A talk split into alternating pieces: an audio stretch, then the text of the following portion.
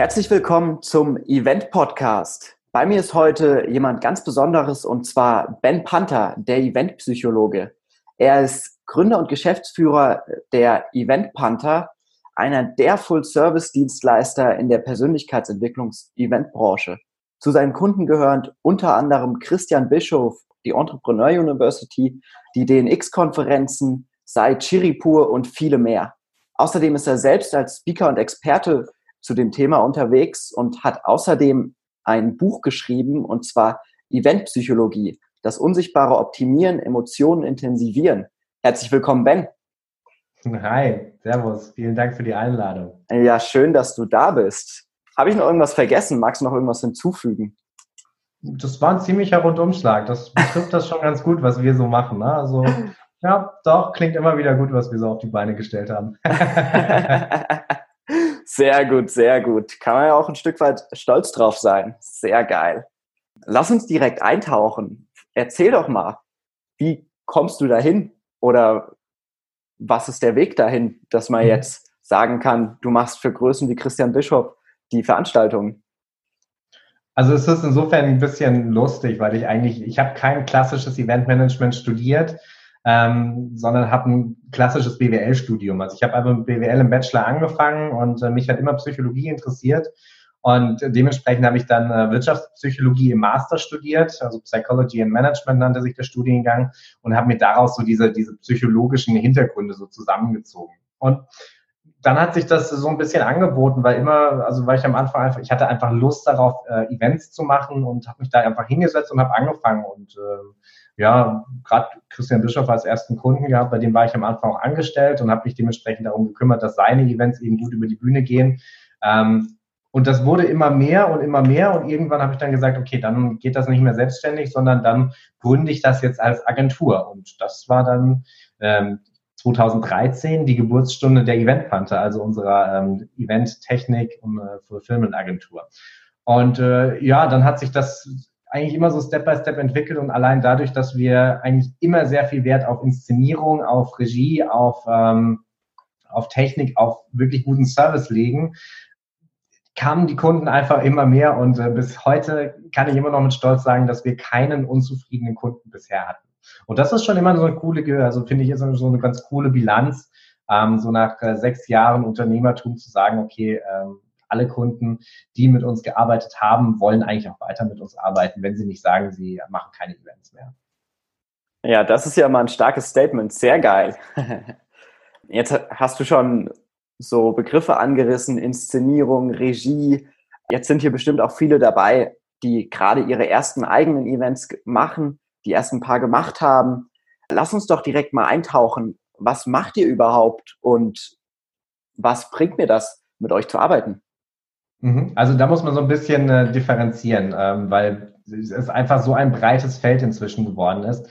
Auf der einen Seite, und das ist so, so eigentlich mit die, die klassischste Geschichte, ähm, wir sind ein Technikdienstleister. Also wir bringen Technik mit. Ähm, aber auch da sind wir speziell aufgestellt für Seminare, Workshops und Kongresse.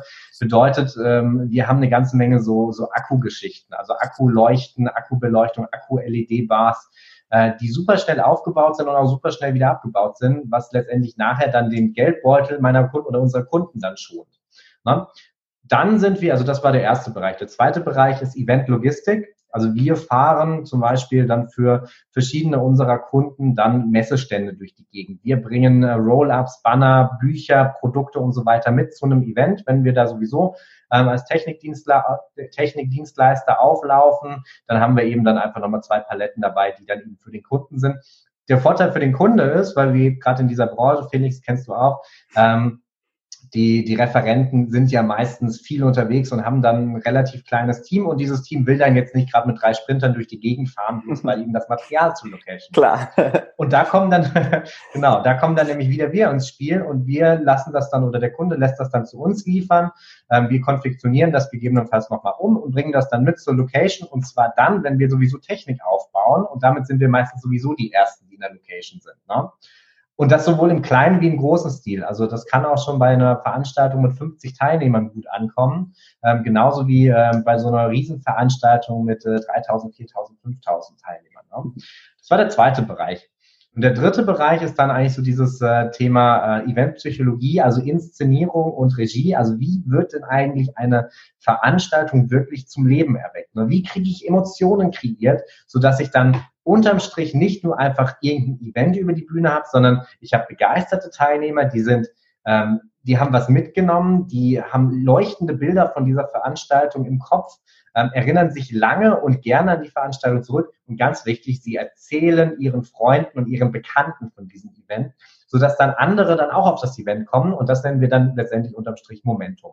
Und das sind eigentlich so die Bereiche. Ne? Einmal klassische Eventtechnik, dann ähm, Eventlogistik und als dritten Bereich eben dieses Thema Eventpsychologie, mit dem wir eben Veranstaltungen noch besser machen. Ja, sehr geil, sehr geil. Auf das Eventpsychologie-Thema gehen wir gleich nochmal ein, aber lass uns nochmal bei der Technik bleiben.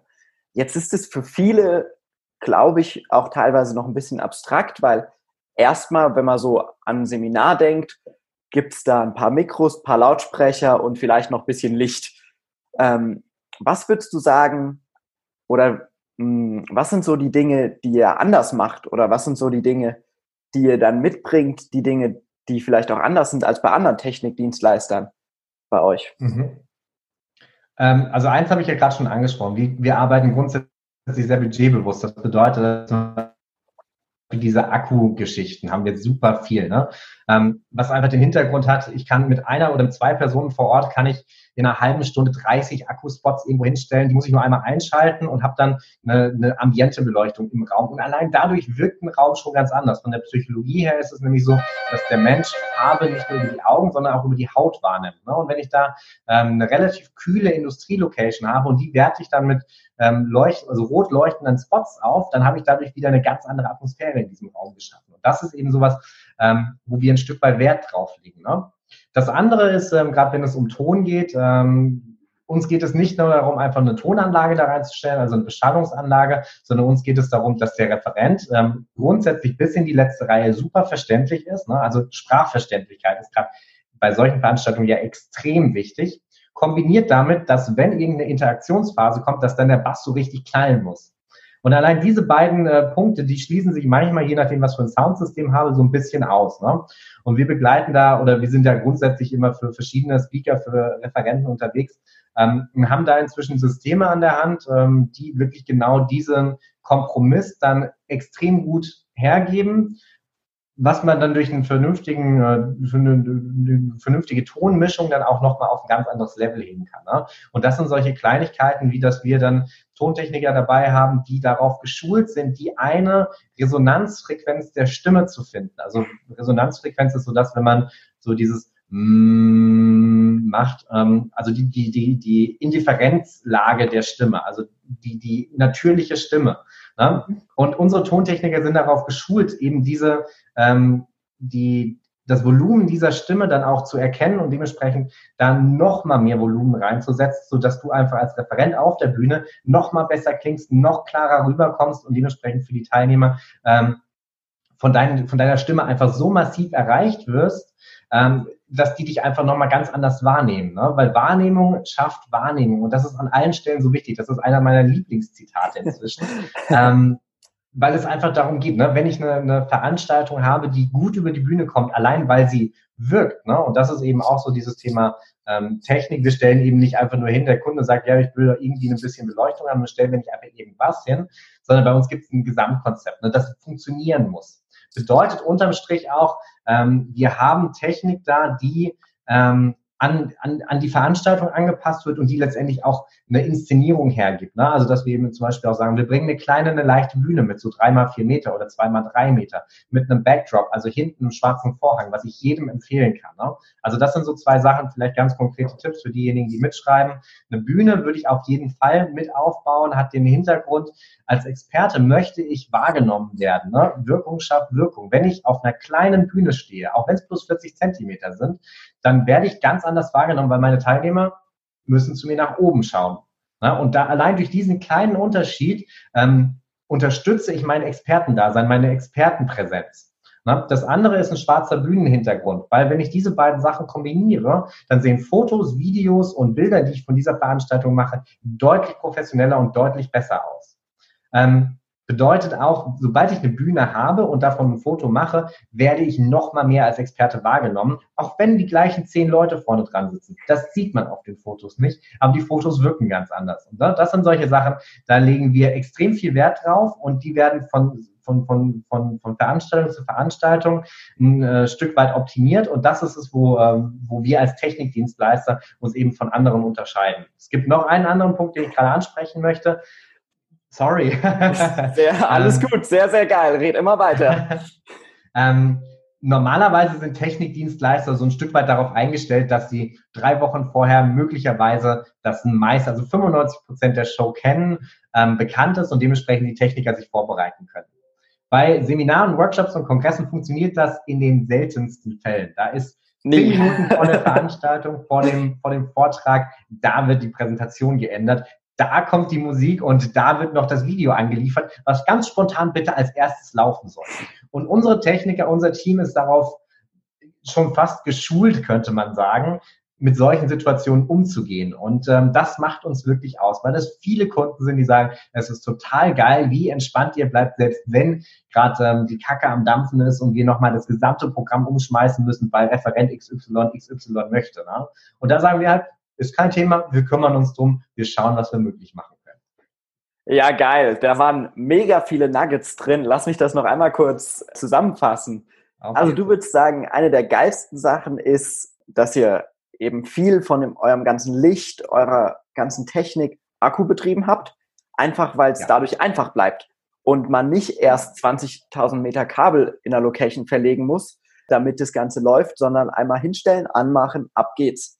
Dann schaut ihr eben ganz genau auf die Beschallung, was einerseits Stimme angeht, weil Sprachverständlichkeit enorm wichtig, weil den ganzen Tag wird sowieso fast nur gesprochen, außer in ein paar Momenten, da kommt Musik und da muss sie knallen. Und das eben zu vereinen, schaffen viele Systeme gar nicht. Dann Wahrnehmung schafft Wahrnehmung. Wenn die Leute dich richtig wahrnehmen, wirst du richtig wahrgenommen. Ist eigentlich klar und darf man sich trotzdem immer wieder äh, ins Gedächtnis rufen. Und da direkt der konkrete Tipp, lass uns darauf gleich nochmal ganz kurz eingehen. Eine kleine Bühne und ein schwarzer Backdrop. Du sagst, 40 Zentimeter Höhe reichen. Was meinst du denn, wie groß, wie viel Quadratmeter sollte man da an Bühne sich hinstellen? Hm, also sowohl Höhe als auch Größe richtet sich einfach nach, dem, nach der Raumgröße. Also wir haben ganz kleine Bühnen ähm, mit zwei mal zwei Metern, wenn es wirklich bloß darum geht, ähm, dass ich eigentlich keinen Platz habe. Ähm, das Ideale sind eigentlich gerade in solchen Konferenzraum für 30, 40, 50 Personen, würde ich so eine zwei mal drei Meter Bühne ähm, nutzen. Ne? Wenn ich den Platz habe, dann auch gerne zweimal vier, dass ich einfach ein bisschen mehr Breite habe und mich mehr bewegen kann. Ähm, und wenn ich noch mehr Platz habe, dann eine 3x4 Meter Bühne. Also 3x4 Meter ist so das in Anführungszeichen Standardmaß, was wir am häufigsten mit rausgeben. Da haben wir nämlich dann auch hinten ein bisschen Technik noch Platz, so ein bisschen Beleuchtung hinten am Bühnenrand. Mhm. Ähm, ich kann den Backdrop gegebenenfalls ein Stück weit auf die Bühne dann noch mit draufstellen. Mhm. Ähm, vielleicht links und rechts ein Roll-Up, gerade wenn ich einen kleinen Raum habe, aber bei 3x4 Metern, da habe ich die Möglichkeit, da was mit draufzustellen. Ne? Und ähm, 40 Zentimeter, 30 Zentimeter, 20 Zentimeter. Also 20 Zentimeter ist teilweise schon ein bisschen zu wenig, aber 30 Zentimeter oder 40 Zentimeter ist eine ganz gute Höhe, ähm, um einfach diesen Expertenstatus auch im kleinen Rahmen dann zu demonstrieren. Mhm, ja, ja, und 40 Zentimeter sind gleichzeitig ja noch so niedrig, dass man diesen, diese Verbindung zum Publikum noch hält. Weil Korrekt. auf 80 Zentimeter oder eine Meter Höhe vor 50 Leuten zu stehen, ähm, das wird ganz schön schwierig, deinen Rahmen zu halten. ähm, es, es kommt immer ein Stück weit drauf an. Ne? Also die, die Bühnenhöhe hat, sagt viel über den Referenten aus ähm, und sie sagt auch viel über die, die, Kon äh, über die Konstellation zum Publikum aus. Ne? Wenn ich eine sehr hohe Bühne habe, dann habe ich ein Stück weit eine Distanz, die ich aber dementsprechend dann auf der anderen Seite durch einen sehr hohen Expertenstatus kompensieren kann. Ne? Weil wenn, wenn jemand unnahbar ist, dann möchte der vielleicht auf der einen Seite nicht in Kontakt kommen, das ist richtig, auf der anderen Seite kommt er auch nicht in Kontakt und dadurch hat er wiederum was Mystisches. Ne? Und da hat jede Bühnenhöhe so, ähm, so, so, so seine Eigenheit. Ne? Wie gesagt, ideal für gerade für den Anfang sind 40 Zentimeter. Damit macht man nichts falsch und hat äh, eine, eine, einen extremen Boost, was die, das Expertendasein betrifft. Vollkommen, sehr geil. Hast du natürlich vollkommen recht. Da kann man wieder eben auch in die andere Richtung sehr gut mitspielen. Sehr geil. Ähm, jetzt eine Frage noch, die vielleicht vielen noch das Stück weiterhilft jetzt. Kannst du so eine ungefähre Einschätzung geben, was man so budgetmäßig einplanen müsste für so eine Bühne und so ein Backdrop? Damit das Sinn hat. Also wenn ich so, wenn, wenn um, den, um, um, den Daumen. Ja, wenn ich jetzt sage, ich mache, eine, also wenn wir jetzt rein bei der Technik bleiben, ne? also jetzt nur eine Bühne und ein Backdrop macht meistens ja keinen Sinn, sondern sagen wir mal, wir haben einen Techniker vor Ort ähm, und haben einen Raum mit einer Bühne, einem Backdrop, ähm, einer ordentlichen äh, Beschallung, ähm, einem ordentlichen Headset dazu, Handmikrofon, also so Rundum-Paket, sage ich jetzt mal, für einen Tag oder zwei Tage, Felix? Wie viele Tage machen wir? machen wir mal einen Tag, ganz, ganz Standard. Machen wir mal einen Tag. Mhm für einen Tag würde ich jetzt mal so über den Daumen gepeilt um die 2000 Euro sagen. Cool, cool. Das ist geil, einfach nur, dass man so diese Vorstellungen hat. Genau. Weil ich glaube, viele Leute, die haben halt schon mal ein paar Hotels angefragt, ein paar Event-Locations angefragt. Da ist dann irgendwie so ein Technikpaket dabei und vielleicht ein Haustechniker. Ähm, und das kostet eine Summe X. Aber um da diese Vorstellung zu bekommen, mit was kann ich arbeiten, wo will ich vielleicht auch hinkommen vom Budget, ähm, ist einfach so eine grobe Orientierung. Super, vielen Dank. Ähm, ja, sehr geil. Sehr, sehr geil. Ähm, ja, lass uns direkt in das Thema Eventpsychologie noch mal ein Stück reingehen. Das ist, glaube ich, auch für viele sehr, sehr spannend. Ähm, kannst du das noch mal definieren? Was bedeutet für dich Eventpsychologie eigentlich? Mhm. Also Eventpsychologie ist äh, die Kunst aus einer Veranstaltung mehr rauszuholen unter Einbeziehung aller psychologisch vorhandenen Erkenntnisse aus anderen äh, Disziplinen, also Wahrnehmungspsychologie, Verhaltenspsychologie, Werbepsychologie, Verkaufspsychologie, ähm, Entwicklungspsychologie und so weiter und so fort. Das schauen wir uns sehr viel an und schauen uns an, was kann ich dafür für Veranstaltungen ableiten. Ne?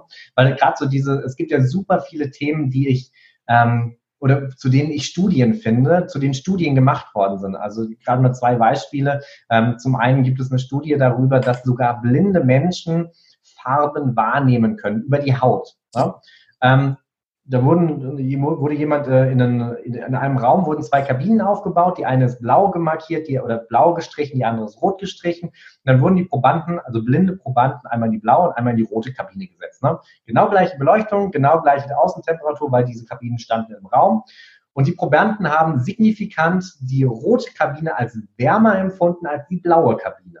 Na, und das zeigt eben einfach, dass in diesem Test ähm, die Wirkung von Farbe auf die Haut, auf den Organismus auch außerhalb des Sehnervs gegeben ist. Ne?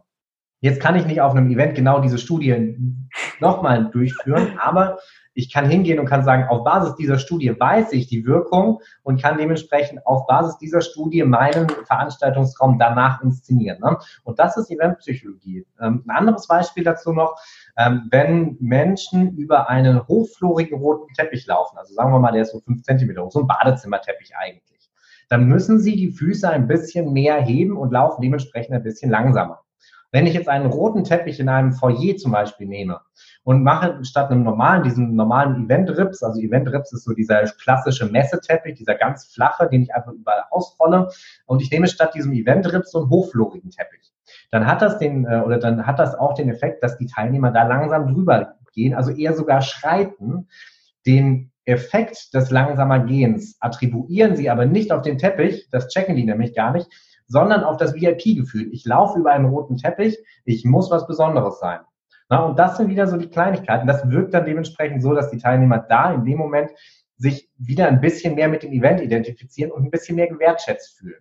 Und das sind eben solche, die, solche Punkte, die äh, ich mit diesem Thema Eventpsychologie ähm, pisacke, sage ich jetzt mal, also mir, mir Gedanken dazu mache ähm, und wir dann Eventkonzepte nach diesen, ähm, nach diesen psychologischen Konzepten aufbauen. Auf der einen Seite mit eigentlich drei Hintergründen. Zum einen eine Veranstaltung in der Wirkung zu äh, intensivieren. Also, wie kriege ich das, was wir gerade eben auch schon mit der Technik so ein Stück weit hatten, wie kriege ich mehr Wirkungen, dass Teilnehmer, die auf dem Event sind, diese Wirkung ähm, oder dieses Event besser wahrnehmen. Und wenn ich Fotos mache, ne, da sind wir nämlich gerade wieder, wenn ich eine coole Bühne habe, wenn ich Fotos davon mache, ähm, die nach außen getragen werden, weil meine Teilnehmer begeistert sind und das posten, ähm, ich dadurch einfach äh, mehr Außenwirkung bekomme und durch diese Außenwirkung wächst mein Event und meine Credibility. Ne?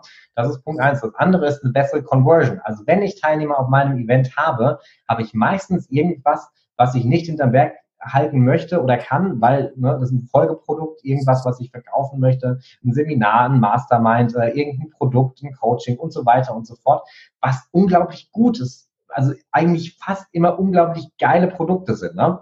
Und mit Eventpsychologie schauen wir uns dann diese Pitch-Phase an.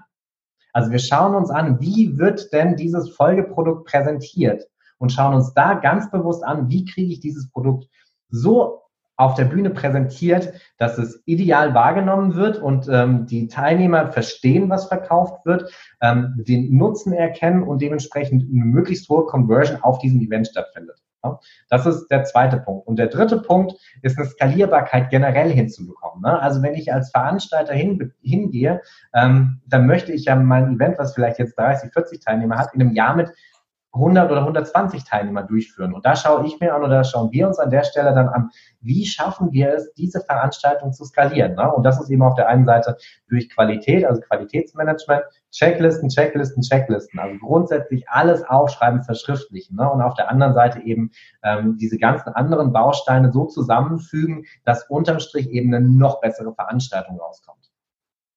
Mhm. Ja, mega drei geile Punkte. Wirkung, also Marke, Conversion und die Skalierbarkeit. Mhm. Mhm. Genau. Sehr, sehr geil.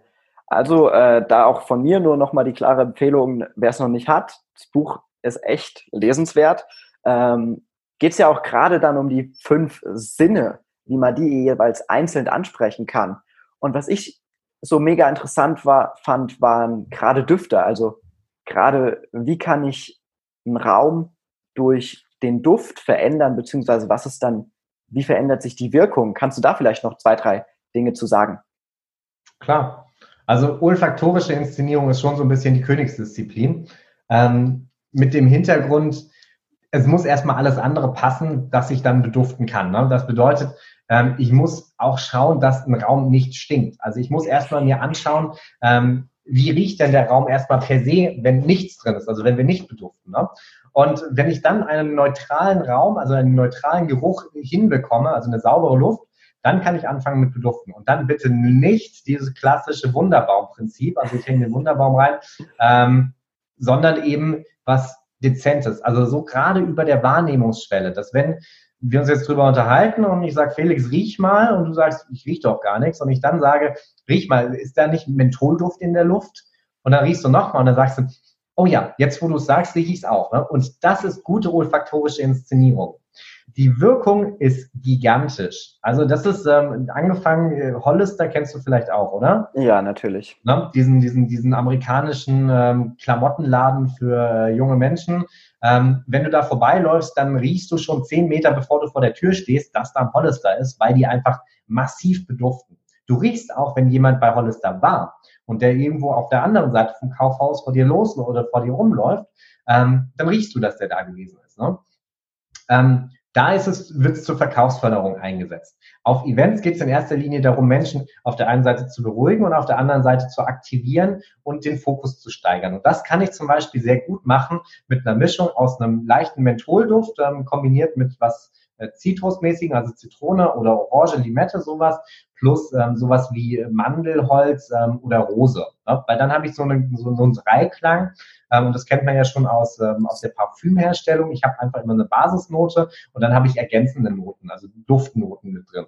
Und durch die Kombination dieser verschiedenen ähm, Elemente erreiche ich einen, einen Duft, der mich auf der einen Seite beruhigt, also wo ich sage, ich fühle mich hier wohl, ähm, der aber auch so ein bisschen so ein Kribbeln, so wie wenn man verliebt ist, so ein bisschen ähm, heraufbeschwört. Und das ist was, was, worum es uns so ein Stück weit geht. Ne? So dieses mhm. Gefühl, eigentlich kann man das so, so Verliebtheit an einem schönen Frühlingstag. Das ist eigentlich so das, was wir von, was wir möchten, dass das Eventbesucher in der Regel fühlen. Ne? Weil sie sollen aktiv sein, sie sollen Lust auf die Veranstaltung haben, sie sollen ähm, sich gut fühlen. Und das ist eben einfach so was, hm, das kannst du eben durch, durch einen Duft, so einen ganz leichten Duft, kannst du das unterstützen, kannst du das fördern, ne? dass die sich einfach gut fühlen. Und das ist was, das ist was unglaublich Schönes, weil Teilnehmer ähm, dadurch auch gelöster werden und sich dementsprechend besser auf eine Veranstaltung einlassen können, was dementsprechend dann auch für deren eigenes Erleben einfach nochmal ein ganz anderes Level ähm, ermöglicht. Ja. ja, mega, mega. Ähm, ja, zur Umsetzung kann sich jeder gerne mal beim Ben melden. Die haben da nämlich ganz spezielle Geräte für, habe ich gehört. Sehr geil, ja, fett. Ähm, ganz kurzes Beispiel, neben Hollister sind auch ganz viele äh, Fünf-Sterne-Hotels, Ritz-Carlton oder Kempinski, die haben enorm ähm, eigenartige Düfte, die aber sehr, sehr schön sind. Und auf der ganzen Welt ähm, riecht jedes dieser Hotels gleich. Das Korrekt. kann man mal drauf achten, wenn man mal vorbeikommt, zufällig. ähm, Absolut. Sehr geil, sehr geil. Ähm, jetzt ist ja auch viel, lass, oder ja, lass uns noch auf das eine Thema eingehen. Viel von der Inszenierung hängt ja auch von der Location ab, in der das Ganze gemacht wird. Kannst ja. du da vielleicht noch so drei, vier Punkte sagen, auf die man vielleicht achten sollte oder auf die du auch einfach achtest, äh, wenn es darum geht, eine Location auszusuchen? Ja, gerne. Also eine Location muss zum Event passen. Wenn ich ein Event habe, was Richtung Zukunft ist, was weiß ich, so, so diese klassischen Kick-Off-Veranstaltungen. Vertriebsaußendienst wird zusammengezogen, 20, 30, 40 Leute. Chaka, wir schaffen das, die neuen Ziele, die neuen Zahlen und wir sind richtig strong und äh, ne, alle zusammen, Teambuilding, so nach dem Motto. Dann brauche ich auch eine Location, die das trägt. Ne? Dass ich da zum Beispiel sage, ich nehme eine Location, die ist ähm, sehr luftig gebaut, vielleicht mit großen Fenstern, vielleicht mit so einem halben Glasdach mit drin, ähm, vielleicht eher so was Modernes, nichts wenn ich eben ne, sage, ich will hier Gas geben, ähm, auf keinen Fall zum Beispiel sowas wie eine, wie eine Höhle. Ne? Das, also auch das gab es schon. Es gibt äh, auf Mallorca gibt es eine unglaublich geile Höhle, ähm, so eine Eventhöhle, ähm, wo du mit 200, 300 Leuten das perfekte Event machen kannst. Aber wenn ich Vertriebsmitarbeiter habe und sage, weiter, schneller, höher und ich, ich, ich schiebe die in diese Höhle rein, dann haben sie so das Gefühl, so sie sind in der Sackgasse. Ne? Und das funktioniert einfach nicht. Ne? Eine Location muss das Event an sich unterstützen. Also ich muss einfach gucken, habe ich eine Location, die, die proaktiv ist, die positiv ist, die outgoing ist. Ähm, und wenn ich das habe, dann kann das auch meine Veranstaltung massiv pushen. Ne? Ähm, dagegen, wenn ich sage, ich habe so eine, so eine, ja, so vielleicht so ein Bürgerhaus oder sowas, was 1970 gebaut worden ist, ähm, und das ist so, so, so, das ist super günstig und liegt perfekt, weil es vor der Haustür ist. Ähm, würde ich trotzdem nicht machen, weil du machst dir dadurch deine Veranstaltung kaputt, ne? weil du kriegst keine Emotion in einer Location entfacht, die nicht von der Location getragen werden kann. Und das machen viele einfach falsch. Und dementsprechend kann ich da einfach bloß den Tipp an die Hand geben, guck dir eine Location auf jeden Fall an, bevor du sie buchst und im Idealfall auch, wenn eine andere Veranstaltung schon drin ist. Warum? Weil ich mir, wenn ich dann in den Raum reinkomme und das Gefühl habe, boah, hier kann man die Luft schneiden, dann nehme ich die Location nicht. Ne? Weil dann kann mir der Location ähm, Manager noch lange erzählen, ja, die Klimaanlage, die wollten die aber jetzt gerade nicht anhaben.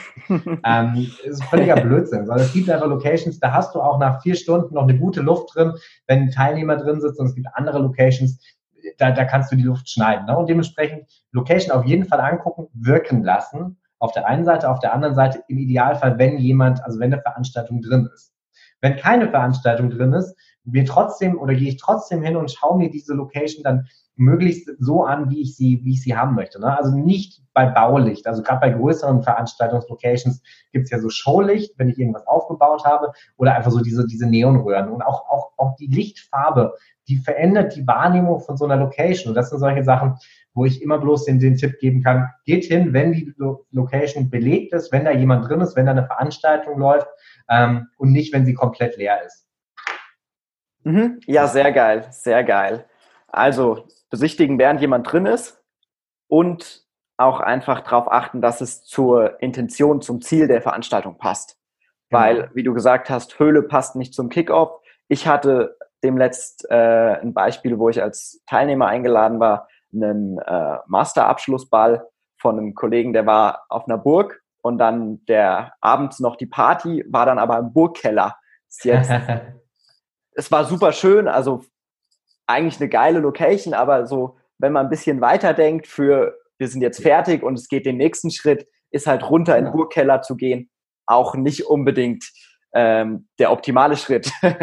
Wunderschönes Beispiel. Genau das meine ich damit. Genau, sehr geil, sehr geil. Ähm, wenn du dir jetzt so die Inszenierung von einem Event anschaust, was sind vielleicht oder was ist so vielleicht die eine Sache, auf die du am allermeisten achtest? Oder gibt es das nicht? Ist es so das Gesamtpaket? Es ist das Gesamtpaket. Ähm, da geht es um das Thema Synästhesie. Synästhesie oder synästhetische Ansprache aller Sinne bedeutet, dass ich die Sinne gleichgerichtet anspreche. Ähm, Beispiel dazu. Ich habe das perfekte Video, das läuft super, läuft super über die, über, über die Leinwände, ähm, habe das perfekte Licht, was das untermalt und die Lautsprecher sind scheiße. Funktioniert die Gesamtinszenierung nicht. Ja. Gleiche Situation. Der Beamer ist, ähm, weil die, die Fenster nicht zu sind, ist der Projektor nicht lichtstark genug und man kann dieses richtig geile Video nicht sehen. Ich habe super Klang, ich habe ein super Licht außenrum. Funktioniert wieder nicht.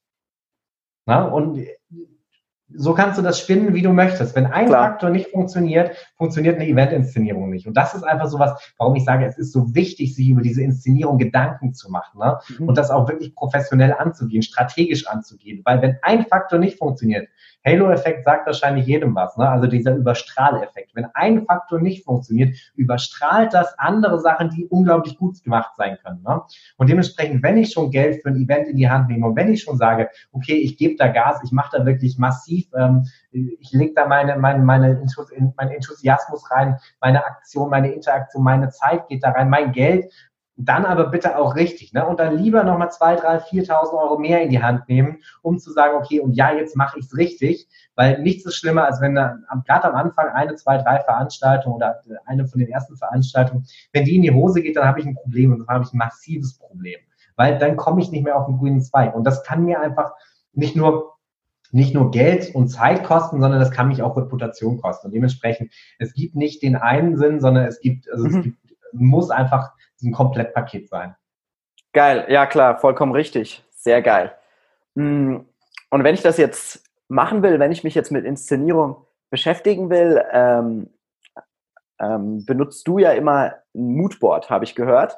Ähm, kannst du vielleicht kurz erklären, was ist das? Wie benutzt man das? Wie macht man das?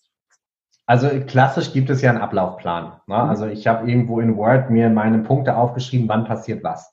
Ähm, Moodboard ist dieser Ablaufplan nochmal deutlich extended, indem ich eben sage, okay, ich habe nicht nur einfach einen Ablaufplan, sondern die passenden Emotionen, die ich inszenieren möchte, also die rauskommen sollen, ähm, stehen da genauso drin. Ne? Klar, Musikstücke, die gespielt werden sollen, Lichtsituationen, aber eben auch die Emotionen.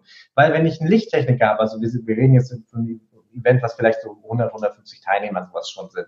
Na, da habe ich dann Lichttechniker sitzen. Und wenn der da einfach bloß sieht, Referent kommt auf die Bühne, Licht an, dann macht er das Licht an, klickt, Lichtschalter, Licht an. Ne? Wenn ich da aber weiß, es ist ein langsamer Auftritt, weil der dann mit einer äh, emotionalen Story ankommt und ich dementsprechend als Emotion vielleicht Traurigkeit habe, dann dimmt der das Licht langsam hoch und ich habe eine ganz andere Wirkung von dieser Situation. Mhm. Und darum geht es. Ne? Ein Moodboard enthält die Emotionen, die ich auf der Bühne haben möchte. Und da geht es bei der Live-Regie eben dann darum, ähm, das im, im Vorfeld so zu, vorzubereiten, dass alle Beteiligten, jeder an jeder Stelle von dem Event darüber Bescheid weiß, was als nächstes eben gerade passiert und welche Emotionen damit entstehen muss. Ja, geil. Sehr gut, sehr gut. Ich glaube, damit kann jeder schon direkt was anfangen und sich da zumindest mal anfangen, die Gedanken auch zu machen. Geil. So, wir sind doch gleich schon fertig. Na, lass uns noch eine Runde zu den schnellen Fragen und schnellen Antworten kommen. Und zwar, okay. ähm, wenn du mal so zurückdenkst an deine Events oder auch andere Events von, ähm, bei denen du nur Teilnehmer warst, was war vielleicht so der eine Moment, das eine Feature, was dir wirklich so über die Jahre äh, im Gedächtnis geblieben ist? Also immer wieder sehr geil finde ich äh, CO2-Kanonen, also diese, diese Jets, mit denen dann einfach diese fetten weißen Wolken rauskommen, die aber sobald die Dinge aus sind, ähm, wieder weg sind und die Luft im Raum um drei Grad kühler ist. sehr geil, sehr geil. Ähm, außer jetzt deinem Buch, kannst du vielleicht äh, noch ein anderes empfehlen, sei es jetzt für die Eventbranche oder auch allgemein fürs Leben? Also generell für Events ähm, mit Currywurst auf Haifischfang. Mhm. Das ist gut. Ich glaube, es ist von Chris Kuhls. Ich bin mir gerade nicht sicher. Mit Currywurst auf Haifischfang. Das hört sich ja interessant an. Äh, worum geht's da? Kannst du uns ganz kurz auch, reinführen? Ja, es geht auch um Events. Also es Ach. sind so, es sind, es sind Punkte über Events, ähm, wie man es auf jeden Fall nicht macht. sehr, sehr geil, sehr, sehr geil. Cool. Ähm, wie kann man dich denn sonst erreichen, wenn mir das jetzt gefallen hat, was es wahrscheinlich den meisten getan hat? Wie komme ich denn zu dir oder was kann ich noch von dir haben, wenn ich mehr von dir will? Also du hast ja gerade mein Buch angesprochen. Ähm, das kann ich eigentlich jedem nur empfehlen. Ähm, das ist eigentlich so eine Toolbox. Du schlägst es auf, liest zwei Seiten und denkst dir, boah, geil, ich habe wieder was gelernt für, äh, für das nächste Event. Ähm, ansonsten für diejenigen, die ein bisschen mehr haben wollen, ich gebe ähm, Workshops, Next Level Event Basic Training. Das ist nächstes Jahr im Februar ähm, in ähm, München einmal und in Frankfurt einmal. Wir haben es dieses Jahr für ein, oder dieses Jahr ging es einen Tag, nächstes Jahr geht es zwei Tage ähm, wo wir uns wirklich dann diese, diese Themen anschauen. Wie komme ich eigentlich, ich möchte ein Event veranstalten, wie kriege ich das eigentlich auf die Straße? Welche ähm, Hidden Secrets habe ich, weil die, weil, wo ich wissen muss, ähm, oder welche Fehler darf ich nicht machen? Ähm, wie fange ich am besten mit dem Pricing an? Ähm, welche Locations nehme ich? Ähm, in welchen Städten ähm, setze ich meine Events an und auf wel in welchen Städten wird es garantiert nicht funktionieren? ähm, und solche Geschichten, ne? bis hin zu eben ähm, einer Inszenierung über Multisensorik. Und das werden wir uns noch praxisorientierter, als wir es dieses Jahr gemacht haben, Felix. Also falls du nochmal dabei sein möchtest, ähm, sagst du auf jeden Fall Bescheid, weil wir da wirklich jetzt ähm, an zwei Tagen ähm, nochmal mehr in die Praxis reingehen und dementsprechend nicht nur den Content ähm, uns anschauen, sondern auch wirklich in die Erarbeitung gehen und du dementsprechend am Ende von diesem Workshop ähm, ein Konzept an der Hand hast, mit dem du die nächsten Steps für dein eigenes Event entweder erstes Event angehen kannst oder für dein nächstes Event auf einem ganz anderen Level umsetzen kannst. Genau, das sind eigentlich, glaube ich, so die zwei Sachen. Ansonsten, ähm, wenn es wirklich um Events geht, um Technik geht und so weiter und so fort, www.eventpanther in einem Wort.de, so wie der rosarote Panther. Ähm, da findet man unsere Agentur und ähm, ja, gerade wenn es um Event-Technik geht, sind wir da auf jeden Fall richtige Ansprechpartner, um ähm, da im Hintergrund dann auch ähm, ja, mitzuwirken. Sehr geil, sehr geil. Da darf man aber, soweit ich gehört habe, ja nicht zu lange warten. Ihr seid schon weit im Voraus immer äh, gut, gut ausgeplant, gell? Sind, wir sind richtig gut gebucht. Also das ist wirklich so ein Punkt. Ähm, wir suchen uns zum einen aus, für wen wir arbeiten, was den Vorteil für die Leute hat, mit denen wir arbeiten, dass wir wirklich Bock auf die Events haben. Ähm, aber auf der anderen Seite, wir planen jetzt gerade oder fangen gerade schon an, 2021 zu planen. Also ja, nächstes Jahr gibt es noch Termine, ähm, aber wir sind echt massiv ausgebucht, weil wir eben einfach durch Service punkten und das, ähm, das, das spricht sich einfach rum, da muss ich nicht viel dazu sagen. Ja, mega, sehr geil, sehr geil. Genau, Buch, Workshops, Webseite wird unten verlinkt sein. Wenn ihr was haben wollt, klickt euch einfach durch.